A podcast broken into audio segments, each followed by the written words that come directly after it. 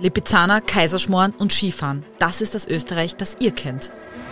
Raub, Mord und Totschlag. Das ist das Österreich, das wir euch in diesem Podcast zeigen werden. Willkommen zu Mordgeschichten, einem True Crime Podcast mit wahren Kriminalfällen aus Österreich. Wir sind Dalila und Hanna, zwei True Crime begeisterte Frauen, die sich entschlossen haben, endlich ihren eigenen Podcast zu starten. Denn es kann nie genug True Crime geben. Das Wichtigste zuerst, wir haben einen ganz, ganz wichtigen Gast heute im Studio, zum allerersten Mal dabei. Ja, bei unserer langen Podcast-Karriere Ja. im Podcast Mordgeschichten. Generell bei unser, wir haben ja schon einen Podcast mal. ja, stimmt, tatsächlich. Für alle, Ja. die noch Der war so hören, erfolgreich, dass man wieder aufhören muss. na, dann hoffen wir, dass der erfolgreicher wird. Hoffentlich. Welchen Aber- Gast haben wir im Studio? Wir haben meinen allerliebsten Lieblingsschatz, meine große Liebe, der Sabo ist dabei. Und ihr Lieben da draußen, es handelt sich nicht um einen Mann, sondern um einen Hund, der mein Herz gestohlen hat. Ja, und Hanna, ich bin gerade draufgekommen, weil meine zwei Hunde auch da drinnen liegen in unserem Aufnahmezimmer. Es geht sich nur ein Hund aus. Ja, ich würde sogar sagen, eventuell wären auch zwei möglich, je nach Größe. Ja, da hinten ist noch genug Platz. Also ich glaube, wir werden so crazy Dog Ladies. Ich glaube, wir sind's schon. und irgendwann mal sitzen wir im Podcaststudio, erzählen uns Mordgeschichten zwischen lauter Hund. Oh, wir sind im Himmel. Das wäre ein Traum. Aber dann kann man nie Angst haben. Ja, das ist, Wenn man zur Beruhigung einen Hund zum Streicheln hat. das ist Und gut. man muss bedenken, die drei sind die größten Kuscheltiere überhaupt. Total. Wir stellen euch übrigens ein Foto von unserer derzeitigen Situation. Auf jeden Fall. Also da werden wir euch öfters zuspammen mit unseren Podcast-Hunden, weil das ganz, ganz wichtig ist. auf Instagram. Da könntet ihr uns vielleicht sogar folgen. Ja, unter Mordgeschichten Österreich und Österreich mit OE geschrieben und alles zusammen. Und dort bekommt ihr übrigens auch Updates zu unseren neuen Folgen, Verzögerungen oder Specials. Genau. Und halt so Infos rund um die Folge, zusätzliche Infos, die wir vielleicht im Podcast nicht erwähnen, wo wir auch gemeinsam diskutieren können. Ihr könnt uns übrigens auch äh, Vorschläge schicken von österreichischen Fällen. Also wichtig ist, dass es österreichisch Genau, ist. dass wir, dass wir wissen, was euch so am meisten interessiert und was wir recherchieren sollen. Ja, und heute bist du dran mit deinem Fall, Hanna. Mein allererster Fall. Ich bin schon wirklich total gespannt. Ich bin ja ein riesen Podcast-Fan, vor allem ein True Crime Podcast-Fan. Ja. Und ich denke mir so, wenn du mir jetzt einen Fall erzählst, dann ist das ja so wie eine Live-Show. Ja, vielleicht ist es noch nicht ganz so gut, aber wir werden, dort, wir werden schauen, dass wir da hinkommen. Nein, ich bin gespannt. Also ich hoffe, du schlafst jetzt nicht ein. Nein, das glaube ich kaum. Also Lila, du kennst ja die Überschrift meines ersten Falls schon. Du weißt, um Ja, was es geht, weiß aber ich. du kennst die Figur, um die sich der Podcast dreht oder die Folge dreht, nicht. Obwohl es so berühmt berüchtigt ist und ich bin mir sicher, da draußen kennen ihn ein, einige. Ja, du hast, also, Rob, also mein Ehemann hat ihn kennt, Robert. Ja. Äh, mir sagt tatsächlich gar nichts. Ja, es geht um Pumpgun Ronnie. Und ich weiß nicht, ich kannte nur den Namen, aber die genaue Hintergrundgeschichte kannte ich nicht. Und er ist spannender als gedacht. Eine tragische Kultfigur, sagen wir so. Ich Und wir, gespannt. wir starten hier hinein. In den Jahren 1987 und 1988 wurde sowohl die österreichische Polizei als auch die Bevölkerung in Atem gehalten. Acht Banken wurden in der Zeit von einem auffällig agilen und sportlichen Räuber überfallen und ausgeraubt. Am 19. Februar schaffte er sogar drei Banken an einem Tag. Einen Monat später abermals drei Banken innerhalb von zwei Tagen. Der bis dato unbekannte Mann konnte heute umgerecht ca. 500.000 Euro erbeuten. Andere Quellen sagen 800.000 Euro. Ist jetzt nicht so wichtig, wie viel es wirklich war, sagen wir. Halbe bis dreiviertel Million. Also nicht zu wenig. Ja, das Geld könnten wir gut gebrauchen. Ja, für, äh, für noch ein paar mehr Hunde. Dieser Mann ist auch der Grund, warum die Pumpgun heute zu den verbotenen Waffen in Österreich zählt. Aber dazu später mehr. Der Räuber, eine Figur, die in Österreich auf verbotene Weise Kult wurde. Ein Mann, der all seine Bankraube mit einer Ronald Reagan Faschingsmaske, einer Pumpgun und aufgestülpten Jeans durchführte. Seelenruhig ging er dabei jedes Mal vor, kontrollierte immer, wie viel Geld ihm die Bankangestellten eingepackt hatten, scheinbar ohne Angst, dass ihn die Polizei schnappen könnte. Darf Denn- ich nochmal fragen, wann das genau war? Äh, wir, jetzt sind wir 1988. Aha, okay. Ja. Also war das da auch noch nicht so mit der Video, 1987 bis 1988. ja. Videoüberwachung. Oh, doch, es gab schon Videoüberwachung, aber du kennst, wie teilweise Videoüberwachungen sind im öffentlichen Raum. Na, das war Dies- jetzt noch gleich wie 88. ja, ich glaube, da hat sich in den Jahren nicht viel getan. Das sind jetzt was, 40 Jahre? Nicht ganz. Ja. Der Räuber war schnell, denn der Räuber war im Laufschritt unterwegs. So berichteten es Zeugen der Banküberfälle. Er war auffällig schnell auf den Beinen und offensichtlich gut trainiert. Der Räuber, der von nun an Pumpgun Ronnie hieß. Diesen Namen erhielt er von den Medien, aufgrund seiner ironisch witzigen Maske und der immer gleich verwendeten Vorderschafts-Repetierflinte, der Pumpgun. Der war abgeschnitten. Nein, Achso, noch nicht. Okay. damals war sie ja noch nicht verboten zu Aha, dem okay. Zeitpunkt. Aber ja, heute sind ähm, gekürzte Waffen ja auch verboten. Ja. Aber die Waffe fällt jetzt in eine ganz eigene Kategorie, in die Kategorie der Vorderschaftsrepetierflinten. Mhm. Ja. Aber dazu komme ich später dann nochmal genauer.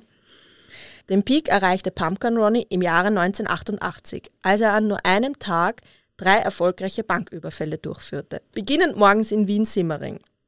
Am Nachmittag überfiel er eine Bank im Raum St. Pölten, das ist außerhalb von Wien, und keine halbe Stunde später schlug er abermals im benachbarten Ort in Niederösterreich zu. Für die Polizei stand damals fest, die Überfälle in Niederösterreich und Wien hängen zusammen. Aber wer war dieser Mann? Nun ja, die kriminelle Laufbahn von Pumpkin Ronnie begann im Jahre 1976. Damals noch unter seinem bürgerlichen Namen Johann Kastenberger. Ohne Pumpkin, ohne Ronald Reagan Maske. Kläglich scheiterte er an dem Versuch, eine Taxifahrerin in Wien zu überfallen. Versuchte sein Glück danach gleich in einem Supermarkt, schlägt dort den dortigen Nachtportier nieder, scheitert aber dann am Tresor, den er nicht knacken konnte. Damals konnte er noch flüchten und komm, kam sozusagen glimpflich davon. Die Pol- Polizei hat ihn nicht erwischt. Das war sein erster Versuch in seiner kriminellen Laufbahn. Als er dann endlich erfolgreich war, in einem Fort Wiens, erbeutete er umgerechnet knapp 5000 Euro. Nun ja, war so, dass ihn circa eine Stunde später die Polizei am Westbahnhof in Wien festnehmen konnte. Dann Adios, amigos. Adios, amigos. ähm, ja, und er wurde zu sieben Jahren Haft verurteilt. Ist er da ins Gefängnis gegangen? Ja, er okay. ist wirklich, ähm, ich glaube, er ist nicht, äh, sechs Jahre ist er dann insgesamt gesessen. Ähm, aber er hat, er ist, sie haben ihn erwischt und haben es ihm nachweisen können. Aber das mit der Taxifahrerin damals noch nicht. Okay. Also er ist nur wegen dem dann, wir sagen immer so schön, sitzen gegangen. Ins Kittchen In Häfen. in Häfen. Sagt in man Häfen. Die Steirer sagen im Häfen. In Häfen, ja. Wie sagt ihr eigentlich in Deutschland? Wer jetzt Niederösterreicher oder Wiener? Wiener. Wie sagt man in Wien? Der, na, wir sagen immer, der geht sitzen. Da geht's jetzt. Ja, ja. oder der ist sitzen gegangen. Ganz witzig. Wie sagt man in Deutschland? ja, gute Frage. Schreibt es uns in die Kommentare. Gibt es da auch so Dialektausdrücke? Das wäre spannend. Das wäre spannend zu wissen. Tell me more. Tell me more. Also, Kastenberger war der Inbegriff einer gebrochenen Figur. Er wurde am 1. Oktober 1985 in St. Leonhard am Forst in Niederösterreich als eines von sieben Kindern einer alleinerziehenden Mutter geboren. Oh, der hat aber einiges an Spaß gehabt. Ja, offensichtlich. Sein Vater war Eisenbahnmitarbeiter und zweifelte von Anfang an äh, die Vaterschaft an. Er regte dann einen Vaterschaftstest an, dann dürfte es halt zum Eklat gekommen sein und sich herausgestellt haben, dass er nicht der Vater ist. Der Vater hat dann die Familie sitzen lassen, also sieben Kinder, Frau. Und ähm, Johann, also Johann Kastenberger, nahm dann wieder den Geburtsnamen seiner Mutter an, also Kastenberger. Die Mutter von Kastenberger ist also nun alleinerziehend und versucht die Familie mit Gelegenheitsjobs irgendwie durchzubringen. Auch Johann kümmerte sich damals um seine Geschwister und half im Eisenwarenladen aus, den sie halt bis, besessen haben. Das hatte natürlich negative Auswirkungen auf die Leistungen in der Schule. Johann wird in der Hauptschule zurückgestuft. Nur im Sport kann er wirklich Leistung zeigen. Im Fußball will ihn sogar ein Bundesliga-Club in die Jugendmannschaft aufnehmen. Das lehnte er jedoch ab, da er seine Mutter nicht verlassen wollte. Vielleicht war das der große Wendepunkt. Vielleicht hätte er einfach professioneller Fußballer werden sollen. Dann wäre er nicht Bankräuber geworden. Ich bin gespannt weiter. Ja. Er begann dann, sich auf die Leichtathletik zu konzentrieren. Schul- und Sportkollegen berichteten über das herausragende Talent von Kastenberger. Sein Leben war der Sport. Dabei war er immer fröhlich. Über seine Familie hat er nie geredet. Er hat uns nie zu sich nach Hause eingeladen. So ein ehemaliger Schulkollege Kastenbergers. Er hatte einfach Biss. Abseits des Sports fehlte es Kastenberger aber an Ehrgeiz. Zahlreiche Ausbildungen brach er nach kurzer Zeit wieder ab. 1976 wurde Kastenberger dann eben zum ersten Mal kriminell und anschließend nach seinem ersten erfolgreichen Raub verhaftet. Nach seinem Geständnis, das er bei der Polizei ablegte, muss er dann sechs Jahre ins Gefängnis. Also sieben Jahre war er verurteilt, sechs Jahre bleibt er dann im Gefängnis. Er hat sich besonders schwer getan im Gefängnis, er kam nicht wirklich zurecht. Er hatte zahlreiche Fluchtversuche. Die sind aber Ja, weil er so sportlich war. ja, genau. Also er war ein bisschen so wie die Maler. Immer viel zu schnell und man braucht kurz nicht hinschauen und es ist schon was passiert. Die Maler ist übrigens unser weiblicher Hund. Unser der Gummiball Runde. Unser der Gummiball, Runde. also der hüpft aus dem Stand meterweit. Ja, die, vielleicht ist sie auch so ein kleiner Pumpkin Ronnie. So würde es ausschauen. Der Blick passt auf jeden Fall und die Ausdauer auch. Nach der Zeit findet er sich aber dann mit seinem Schicksal ab, macht einen Fernkurs zum Buchhalter und er lief wieder. Er joggte bei seiner täglichen Hofstunde Runde um Runde hinter den Mauern des Gefängnisses. Der Gefängnisdirektor zur damaligen Zeit berichtete über ihn. Kastenberger war immer in Sportkleidung unterwegs. Der Trainingsanzug war sein Rückgrat. Wenn man ihm den auszog, nahm man ihm seine Sicherheit. Im Jahre 1984 wird er dann aus der Haft entlassen. Und dann sollte man meinen, Kastenberger hätte sein Leben im Griff. Er lernte sogar eine Frau kennen. Sie war sechs Jahre älter als er, hatte einen guten Job in einem großen Wiener Hotel und stand mitten im Leben. Also die Frau jetzt, nicht er. Johann Kastenberger jedoch konnte in der realen Arbeitswelt nie wirklich Fuß fassen. Er lebt weiterhin von Arbeitslosengeld, kläglichen umgerechneten 400 Euro im Monat. Wenn seine Freundin morgens zur Arbeit fährt, zieht er sich seinen Trainingsanzug an und die Laufschuhe und läuft durch Wien. Er läuft und läuft. Er wird immer besser und nimmt sogar erfolgreich an Wettbewerben teil. Er gewinnt sogar den bekannten Berglauf in der Steiermark mit einer bis heute nicht geknackten Bestzeit von 3 Stunden, 16 Minuten und 7 Sekunden. Das wirklich, das habe ich gar nicht gewusst. Ja, das wusste ich auch nicht. Also er war wirklich sportlich, wirklich, wirklich gut. Irgendwann jedoch sind diese Trainingsläufe durch Wien kein reines Training mehr für die zahlreichen Marathonläufe, sondern die Idee des Pumpkin Ronny wurde geboren. Johann Kastenberger kauft sich eine Pumpkin, eine Faschingsmaske und neue Laufschuhe. Dann rennt er los. Dieses Mal mit einem ganz neuen Ziel vor Augen. Sein erster Überfall in der Ronald Reagan Maske im November 1987. Dabei konnte er umgerechnet ca. 6000 Euro erbeuten. Damals 87.000 Schilling. Das war sehr viel Geld für Für die. die Leute, die zu dieser Zeit noch ge äh, gelebt haben. die Also- mit Schilling aufgewachsen sind. Für, für die richtig, richtig Alten Leute unter euch. Ja, ich bin 95er Baujahr, ich war fünf Jahre alt, wie der Euro gekommen ist.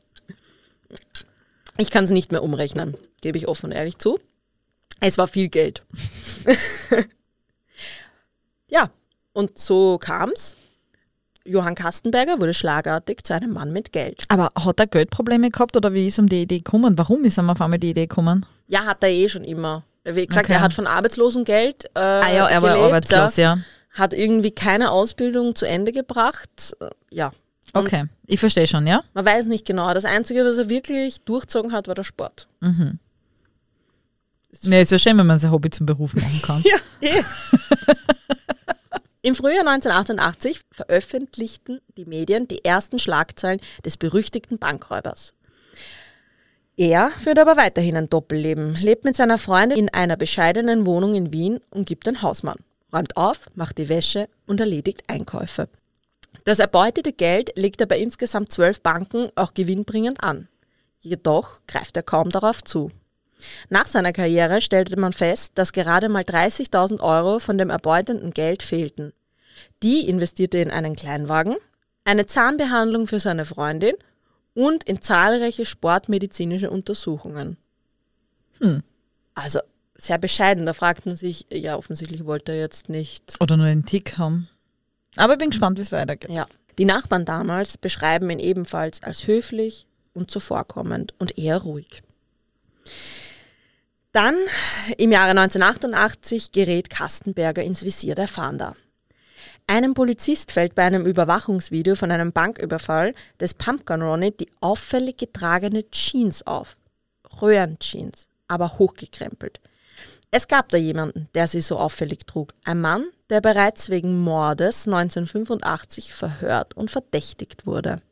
Damals wurde ein Mann in der Eingangstür seines eigenen Hauses scheinbar grundlos durch eine Schrotflinte getötet. Der Mann hatte damals eine Umschulung besucht und saß im selben Kurs, jetzt darfst du raten, Lila, Im selben Kurs mit wem? mit dem Polizisten selber. Nein, mit dem Pumpkin Ronnie. Ah, der Deswegen Mann, der auf ihn gestorben ist. Ja, okay, ja, genau, okay, der gestorben ist, ja. Äh, Kastenberger hatte damals ein dürftiges Alibi. Eine Quelle meinte, die Freundin habe ihn gedeckt. Ja, auf jeden Fall der Polizist, der dieses Überwachungsvideo dann gesehen hat, konnte sich irgendwie, der war dann bei dem, bei dem Mord dabei, konnte sich an, an Kastenberger erinnern und hat sich gedacht, das könnte er sein. Alles passte zusammen. Die magische Geldvermehrung, die kostspielige medizinische Behandlung, einschlägig vorbestraft, Verdächtigter im Mordfall mit Pumpgun und die auffällig getragene Jeanshose. Eine ziemlich dichte Indizienkette, würde ich sagen. Wenn man denkt, dass damals die Jean, äh, die aufgekrempelte Röhrenjean ein Indiz war, weil das anscheinend total seltsam war. Wenn du heutzutage in der Disco gehst, die ganzen 16-Jährigen, jeder hat die Jeans. Röhrenjeans, das aber wirklich in allen Quellen ist das so betont worden, dass das anscheinend vor allem für, die, für diesen Polizisten so auffällig war und auch für Zeugen, die gesagt haben, er hat die Jeans so komisch tragen, aber wieder so. Voll witzig, das ist, also das könntest du ja heute niemals hernehmen, aber damals war es wahrscheinlich anders. nein, wahrscheinlich, ja. 1988 wurde Kastenberger dann verhaftet. Im Trainingsanzug. Er gestand sofort, Pumpkin Ronnie zu sein und den Mord an seinem Kollegen 1985 gestand er auch. Wieso? Jetzt Gleich. pass auf, die, das, also so ein Motiv, wirklich, Okay. da fragt also, man sich schon, weil ich denke mal, Bankraube, also so ist was anderes als Mord. Ja, Also da, da liegt viel dazwischen, finde na ich. natürlich. Seine Begründung, er habe ihn im Unterricht genervt, da er trotz Rauchverbot im Unterricht geraucht habe. Aha, okay. Ja, das ist ein Grund damit, dass ich heimgehe und den da schieße. Ich meine, ich kann es verstehen, dass es ihn genervt hat, aber es Bitte ist, Lila, da schieß mich nicht, wenn ich mal eine rauche. es ist einfach keine Lösung. oh Gott. Ist keine Lösung? Nein, ich würde auch sagen. Gott. Carstenberger wurde sogar noch in wei drei weiteren Mordfällen verdächtigt, da komme ich später kurz dazu. Die sind ihm aber, konnten ihm nie nachgewiesen werden. Dann kommt es wieder mal zu einer spektakulären ähm, Aktion bei der Vernehmung. Die beiden Vernehmungsbeamten waren kurz abgelenkt und Kastenberger nutzte das zur Flucht. Wie gesagt, er stand im Verdacht, mehrere Morde begangen zu haben. Er war verdächtigt, 1984 die Besitzerin eines Tankstellencafés in Burgersdorf im Wienerwald ermordet zu haben. Ein Ladendieb soll er damals gewesen sein. 1986 warf jemand das Fenster einer Polizeistation in Wien-Freudenau ein und lockte dadurch den Polizeibeamten Friedrich Roger aus dem Gebäude, der daraufhin durch einen Kopfschuss ermordet wurde. Was? So ein niedrig, also ein Polizistenmord? Ja, Aber der ist ihm nicht nachgewiesen worden. Pass auf, es kommt noch ein dritter Mord, wo sie glauben, dass es Kastenberger war. Die sind, das sind drei Morde, die nie aufgeklärt wurden. Also können wir ja vielleicht mal in einer anderen Folge Ja. genauer darauf eingehen. Brigitte Ranker, eine, ich hoffe, das habe ich richtig ausgesprochen, eine Prostituierte, wäre im Oktober 1986 beinahe im zweiten Bezirk in Wien erschossen worden. Sie konnte jedoch verletzt entkommen. Zweiter Bezirk, muss man wissen, ist so ein bisschen Rotlichtmilieu, vor allem damals war das so, Prater, Und ähm, glaube ich, kennt man. Ja. Wiener Prater, da war auch sehr das äh, Rotmilch, Rotlichtmilieu verbreitet. Aber zwei Jahre später wurde die Frau erneut angegriffen und dann tatsächlich erschossen im Prater. Sie soll sich noch zu einem Passanten geschleppt haben, aber der Mann soll sie trotz der Zeugen einfach durch einen Kopfschuss ermordet haben. Der hat, der Täter hat die auf offener Straße erschossen. Ja, aber das, das ist für mich total unlogisch. Man müsste die Hintergründe kennen, aber dann Ja, aber fähig war er dazu. Und Nein. er hat nicht viel Motiv braucht Kastenberger. den, okay, also den Tankstellenraub oder Dieb oder was, whatever, Ja. den verstehe ich. Gut, äh, er kriegt, kommt nicht zum Geld und das erschießt das, weil sein Motiv ist anscheinend Geld. Ja. Das mit dem, der ihm einfach nur genervt hat, weil er geraucht hat, das finde ich ziemlich heftig. Den Polizistenmord finde ich noch heftiger, weil das hat ja überhaupt keinen Sinn ergeben. Und das mit der Prostituierten verstehe ich eigentlich am wenigsten, weil da hat er ja überhaupt keinen finanziellen Vorteil oder sonst was gehabt. Ja, bei keinem von den Morden hat er irgendwie Na. sich einen finanziellen Vorteil Naja, verschafft. vielleicht beim Tankstellenraub, dass der sie Ja. quergestellt hat. Ja, gut, aber bei dem, bei dem Kollegen Na, es wegen gibt überhaupt keinen Rauchverbot, es Sinn. gibt überhaupt keinen Sinn. Nein. Also was da in seinem Hirn vorgehen hat müssen, dass er das Risiko eingeht, also da hat er kurze Zündschnur haben gehabt. Mhm. Also pff, ja, irgendwie man traut, man, wenn man so die Geschichte hört von seinem Banküberfall, glaubt man, man, man stellt ihn immer so ein bisschen so als Witzfigur hin. Ja, also und ich so. hab das jetzt- man, hat, man sympathisiert ein bisschen mit ihm. So, ja, er ist halt so ein kleiner Trottel, der halt schnell laufen konnte und dann hat er sich gedacht, er geht ein bisschen Banken ausrauben. Man nimmt ihn nicht so wirklich ernst, oder? Nein, ich, habe dachte das auch witzig gefunden, bis du von den Morden erzählt hast. Man, natürlich, es ist nicht witzig, ein Raub ist nicht witzig, aber Morden oder Raub? Nein, die, Ra Mord. die Raubüberfälle fand ich Ja. fast ein bisschen witzig, weil eben, wie du sagst, man stellt sich in Jogginganzug vor. Ich meine, er hat er Jeans angehabt. Ja, Oder Jeans. allein mit der, mit der Faschingsmaske. Ja, genau, also es hat Also, das so ein bisschen selbst in, in, in so sich witzig macht drüber. eben irgendwie so, nehme ich das auch wahr, aber wenn du so solche Horrorgeschichten erzählst, boah, Ja. also der muss irre gewesen sein. Also es wären zwei verschiedene Personen. Kastenberger jedoch konnte zu diesen Fällen nicht mehr befragt werden und die Indizien reichten nicht aus, um die Morde eindeutig zu klären. So bleiben die Fälle bis heute ungeklärt. Zurück zu seiner spektakulären Flucht. Kastenberger also springt aus dem Fenster des ersten Stocks und beginnt sozusagen seinen letzten Lauf. Auf seiner Flucht stiehlt er einem Rentner das Auto, versucht so über die Autobahn in seinen Heimatort zu flüchten. Die Polizei ist ihm mit einem vollen Aufgebot dicht auf den Fersen. 400 Polizisten, 34 Diensthunde und drei Hubschrauber verfolgen ihn. Mehrmals durchbr- durchbricht er auf seiner Flucht Polizeisperren. Er schafft es sogar, einem Polizisten seine Dienstwaffe wegzunehmen. Boah. Ja, also das, da muss zugegangen sein. Und ich habe ein YouTube-Video gefunden von einem äh, Bericht, von einem damaligen Bericht über diese spektakuläre Flucht. Vielleicht kann man die da kurz irgendwie einspielen oder wir stellen das dann auf Instagram. Es ist super witzig, so einen alten, weiß ich nicht, Medienbericht aus den 80er Jahren zu Ja, sehen. dann spüren wir den an dieser Stelle mal kurz ein. Ja. Wir sind gleich wieder zurück. Die Großfahndung ist heute Vormittag erfolglos gelaufen. Die Gendarmerie vermutete den Verbrecher irgendwo nördlich des Anningers. Etwa 400 Beamte durchkämmten ein mehr als 100 Quadratkilometer großes Areal. Kastenberger war wie vom Erdboden verschluckt. Am Nachmittag überschlugen sich die Ereignisse. Kastenberger tauchte plötzlich in Brunn am Gebirge auf. Wie, es ihm gelungen ist, den nahezu hermetischen Riegel um den Anhänger zu durchbrechen, ist unklar. In Brunn überfiel er einen 57-jährigen Mann, raubte einen Hut, Hose, eine Brille und sein Fahrzeug, einen grünen Audi, und setzte seine atemberaubende Flucht fort. Sein Opfer ließ er gefesselt zurück, während die Exekutive noch immer den Wald durchkämmte. Dennoch gelang es dem 57-Jährigen, die Gendarmerie zu verständigen. Ein Hubschrauber sichtete Kastenberger auf der A21 der Außenringautobahn bei Alland. Die Gendarmerie gab Großalarm. 50 Einsatzfahrzeuge rasten über die A21 zur Einmündung der Westautobahn. Auf diese Situation hatte die Gendarmerie gewartet, denn eine Verfolgung auf der Straße ist leichter als eine Suche in einem unwegsamen Gelände. In Bedrängnis geraten hielt Johann Kastenberger den Audi wenige Kilometer vor der Autobahnabfahrt Böheimkirchen und flüchtete in den Wald. Zu diesem Zeitpunkt, etwa um 15 Uhr, war die Situation völlig unübersichtlich. Es hieß, Kastenberger habe Geiseln genommen und sei in ein anderes Fluchtauto umgestiegen. Tatsache ist, dass Kastenberger einen beigen Golf in Kirchstetten raubte und nach St. Pölten jagte. Also, Sätze fort. Jetzt haben wir den Medienbericht eingespielt. Ja, da ist die Flucht nochmal genau erklärt worden. Gut, nach einer Zeit schafft es also die Polizei, ihn in die Enge zu treiben. Kastenberger sieht keinen Ausweg mehr und tötet sich mit der zuvor entrissenen Dienstwaffe mit einem Schuss in die rechte Schläfe. Dort findet man dann tot an der Autobahn im Auto. Also war es ihm anscheinend nicht wert, dass er noch einmal sitzen geht. Oder er hat wirklich die ganzen Morde begangen und hat das Ganze enger gesehen.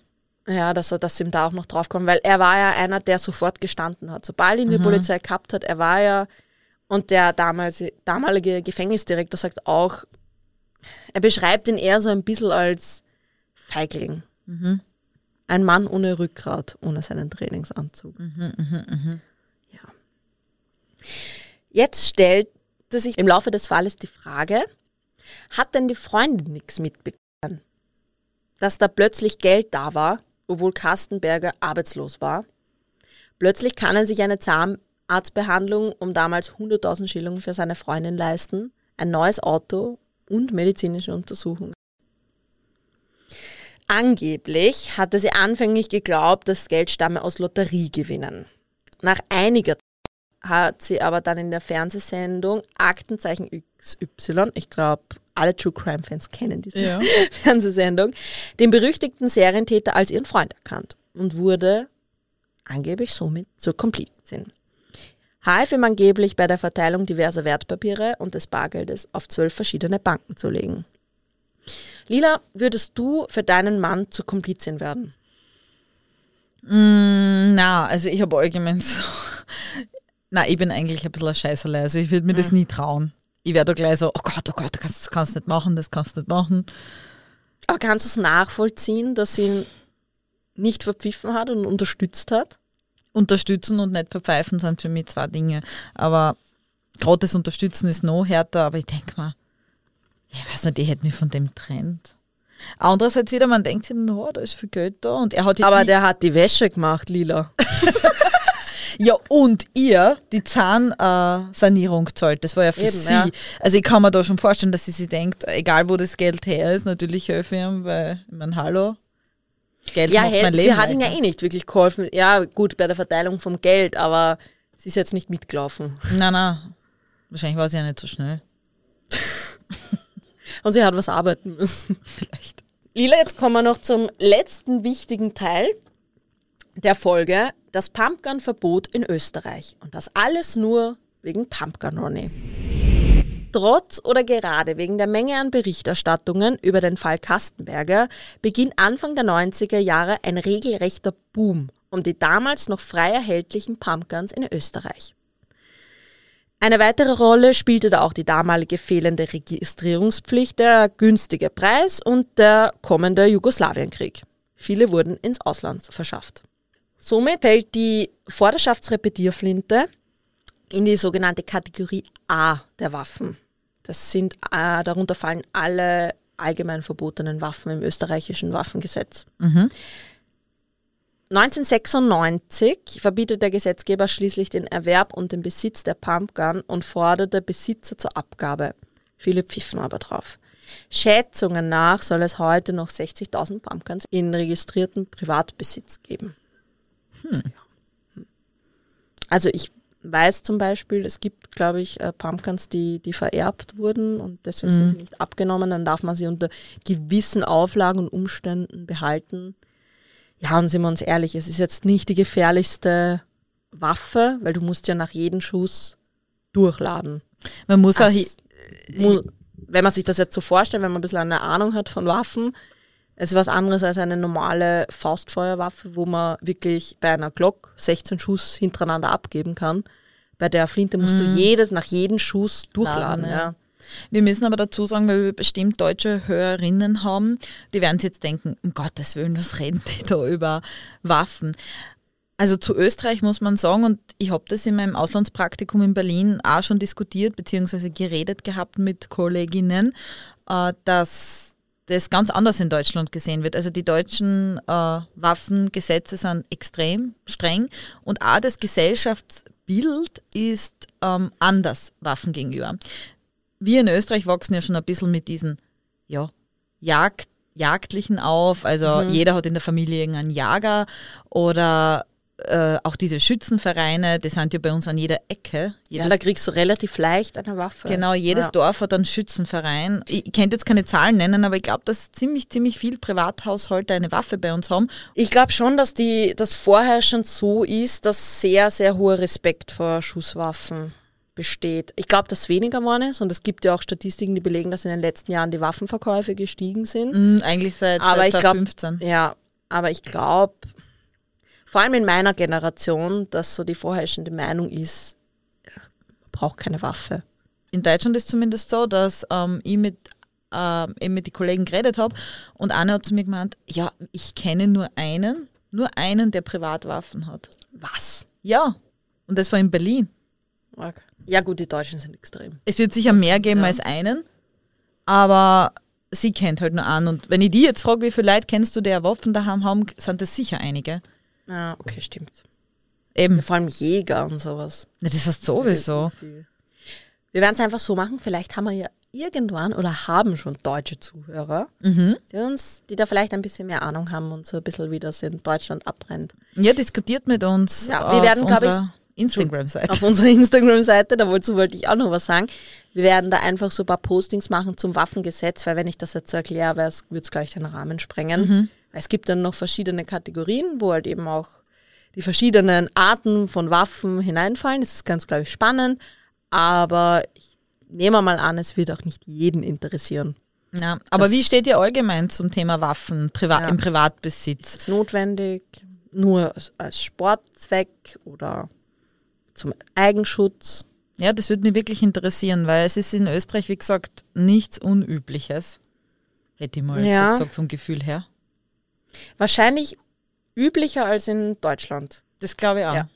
Und ich glaube auch, dass unsere äh, Waffengesetze le- leichter, weniger streng sind als in. Deutschland. Wobei sie eh schon verschärft worden sind jetzt die Ja. letzten Jahre. Ich meine, sie sind jetzt auch nicht so wie in Amerika, aber es ist, wie du sagst, eine Waffenbesitzkarte kriegen ist jetzt kein. Vor allem, weißt du, was ich wirklich arg finde? Kategorie C-Waffen. Das sind Flinten, Büchsen, mittelalterliche Gewehre und so weiter. Die verlangen nur ein Mindestalter von 18 Jahren. Und das finde ich so. Beim Kauf gibt es die sogenannte dreitägige Abkühlphase. Das heißt, du gehst ins Geschäft, sagst, ich will mir diese Flinte kaufen. Dann sagt der Waffenhändler, ja, Sie müssen jetzt drei Tage warten dann hast du es, ja. dann hast du das, weil falls du dir, dass du dir überlegst, ob du innerhalb von drei Tagen, ob du wirklich deine Frau umbringen willst. Nein, aber weißt du, das, das hört sich so Abkühlphase. Was, was ist das? ja, stimmt eigentlich. Das war, find über das das Wort habe ich nie nachgedacht. Voll irre eigentlich. Ja. Was Abkühlphase von deiner Idee, dass du jetzt wen umbringst? So, ja, aber kriegst du es erst in drei Tagen, weil dann hast du sicher nochmal überlegt, ob es den Mord begehen Vielleicht willst. habt ihr nochmal drüber geredet. Ja. Nochmal ausgesprochen. Aber ähm, Ding, äh, ich glaube, dass sie das geändert haben. Das mit der Abkühlphase? Mhm. Nein, nein, das ist auch noch, aber ich glaube, dass es mittlerweile meldepflichtig ist. Ja, glaube ich auch. Mittlerweile musst du, glaube ich, alle Waffen melden. Ja, Ja. aber nur melden, eben nicht genehmigen lassen. C und D. Und wie stehst du eigentlich zu dem ganzen Thema Waffen im Privatbesitz? Ich habe da eine sehr zwiegespaltene Meinung. Also ich äh, kann ja selber ein bisschen mit Waffen umgehen und ich habe ja selber auch schon ähm, am Schießstand und mir macht das Schießen an sich ja viel Spaß, weil das klingt jetzt blöd, das Schießen an sich hat was Meditatives, was es Ja, das finde ich auch. ja, also es ich ist finde, hoch, du brauchst viel Konzentration, du bist so ganz in deinem Element, wie bei vielen, es klingt, es klingt halt blöd, Sportarten. Ja, weil du ist dich einfach konzentrieren musst. Ja? ja, es gibt ja auch den Schießsport. Genau. Ist so, ja. Und dann denke ich mir, ja, okay, jeder, der das macht und dem das taugt, soll die Möglichkeit haben, dass er die Waffe auch hat. Jetzt ist halt die Frage, ich wohne im urbanen Raum in Wien. Wenn ich jetzt mit einer privaten Waffe herumrenne und ich nehme da irgendwas wahr, ja, ein, sagen wir mal, da wird eine, ein, ein, eine Person ausgeraubt, mit einer Waffe bedroht und du schreitest ein mit deiner Waffe, es ist halt gefährlich, weil es ist halt dann von außen und vor allem für die Polizei nicht erkennbar, bist du jetzt der Täter oder bist du einer, der das Opfer beschützen will. Also du gehst da schon ein hohes Risiko ein und jede Waffe, die du hast, kann auch gegen dich verwendet werden. Das musst du immer bedenken. Und wenn man, glaube ich, nicht zu 100 Prozent wirklich mit dieser Waffe umgehen kann, weiß ich nicht, ob es so gut ist, dass man privat eine vor allem führt. Besitzen im Sinne von, ich benutze sie nur zur, in der Schießstätte, ja, ah, Ja, oder Frage. bei einer Einbruchsgeschichte oder sowas. Auf jeden Fall, dass man sie nur zu Hause hat, ist auch so eine Sache mit der Notwehr. Das wissen wir auch.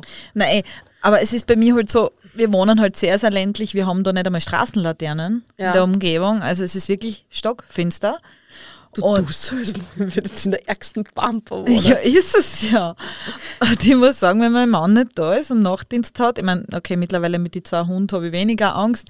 Als würden die irgendwas machen. Nein, die sind- die, die, die verkuscheln ihn. Ja, und verkaufen, verkaufen mich für ein Leckerli. Na, aber irgendwie, ich weiß nicht, ich fühle mich halt schon wohl, dass ich weiß, dass ich etwas daheim habe, weil ich denke halt immer oft an diese äh, Überfälle, Home Defense, Angriffe. Ja, diese Home Invasions. Invasions, ja. Entschuldigung, Home Können Invasions. wir auch mal eine Folge dazu machen. Genau, also es war erst vor kurzem wieder ein Fall in Österreich und da muss ich halt früh oft an das denken und was nicht, dann denke ich mir, boah, wenigstens, wenn ich her, dass da unten wer die Scheiben einschlagt oder so, könnte ich zumindest die Waffe mal nehmen, einfach nur um den quasi zu vertreiben. Ich rede gar nicht von das Schießen, das finde ich lächerlich, weil das bringt mehr Probleme, als es wahrscheinlich äh, gut ist, aber einfach, ich weiß nicht, ich fühle mich ein bisschen sicherer. Aber ist es nicht so, dass wenn du eine Waffe hast und führst, dass du dich dann immer auch damit auseinandersetzen musst, würde ich wen erschießen? Ja, sicher, natürlich. Man sagt ja auch so schön in unserem Beruf, wenn du sie ziehst, dann musst du bereit sein zu schießen. Ja, eben. Also du darfst sie nicht ziehen, in dem Wissen, ich werde sicher nicht schießen. Ja. Das ist halt das. Und da die, die Frage muss man sich stellen, kann ich das? Kann ich dann damit Ja. leben? Kann ich ja, wen anderen verletzen? Ich glaube, es ist eine gute Idee, wenn man schon eine Waffe hat, dass man sie wirklich, sag mal so, die Szenarien denkt, bei denen man schießen würde. Ja. Und das sind halt wirklich, da wissen wir, das ist wirklich nur, wenn vielleicht selber einer eine Waffen auf die richtet oder ein Messer oder sonst was. Das sind vielleicht wirklich die, wo ich schießen würde. Und alle anderen Szenarien, ja, eher nicht. Weißt du, warum ich mich immer gegen eine private Wasch Waffe entschieden habe?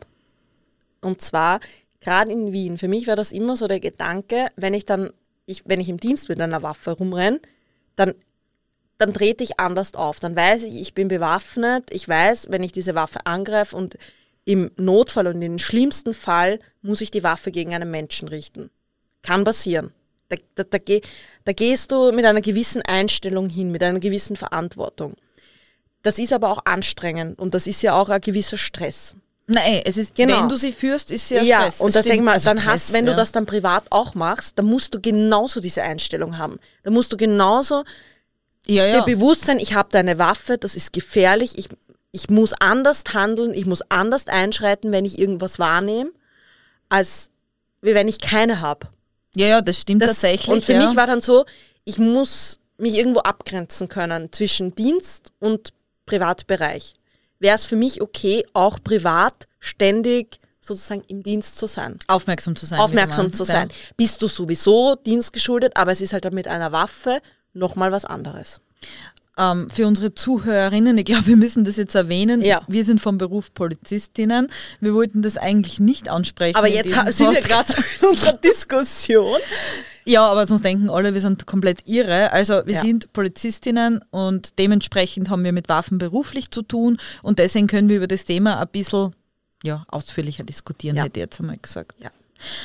Für mich war, weil man das Dann sollte man aber in der Hinsicht auch erwähnen, dass wir unseren Beruf nicht dazu benutzen, für die Fälle zu recherchieren, damit Genau. das klar ist. Also wir nutzen das Internet, wir nutzen Bücher, wir nutzen YouTube-Videos, äh, Podcasts und und und, aber auf keinen Fall würden wir da, dürfen wir ja auch nicht. Also Ja, das ist und ja streng wir verboten, wir würden unseren Job Quellen riskieren, interne Quellen nutzen. Ja, also das, das glaube ich, das muss man klarstellen. Also alles, was ihr in diesem Podcast hört, äh, ist zum Nachrecherchieren. Äh, werden wir euch auch auf der Instagram-Seite verlinken und das werdet ihr selber eben auch finden können. Mich würde es jetzt natürlich interessieren, wie unsere Zuhörerinnen zu dem Thema Waffen tragen Ja. in der Öffentlichkeit und Waffen daheim besitzen stehen. Und es fängt ja auch schon damit an, wir reden immer von Schusswaffen. Mädels, hat jemand von euch ein Pfefferspray Ja. eingesteckt in der Tasche? Das ist halt auch so ein Thema. Das ist, also das ist sowas, das würde ich mir nie einstecken, weil ich denke mal, bevor ich das in der Handtasche irgendwo finde. Die Wahrscheinlichkeit, dass du dich mit einem Pfefferspray selbst kontaminierst, ist, Ist halt größer, sehr, sehr ja. hoch. Vor allem die du halt im Handel bekommst. Das sind ja so Ja, die sprühen also Zerstreuer, komisch. die sprühen ja. so komisch. Also ja, es ist halt, es ist immer eine individuelle Entscheidung. Ich hätte das auch gesagt. Ja. Aber man hört halt eben, ich denke mal, allein nach Hause gehen im Dunkeln, pipapo, also ich kann Ja. schon verstehen, dass das viele Frauen sich sowas kaufen.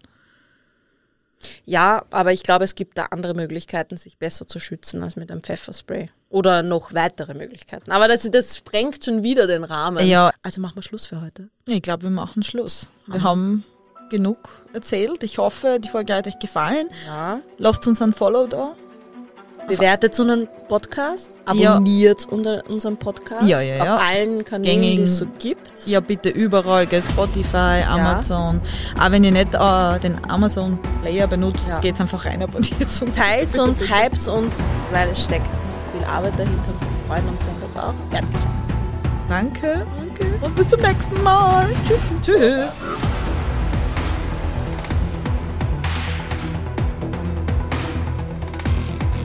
Bye.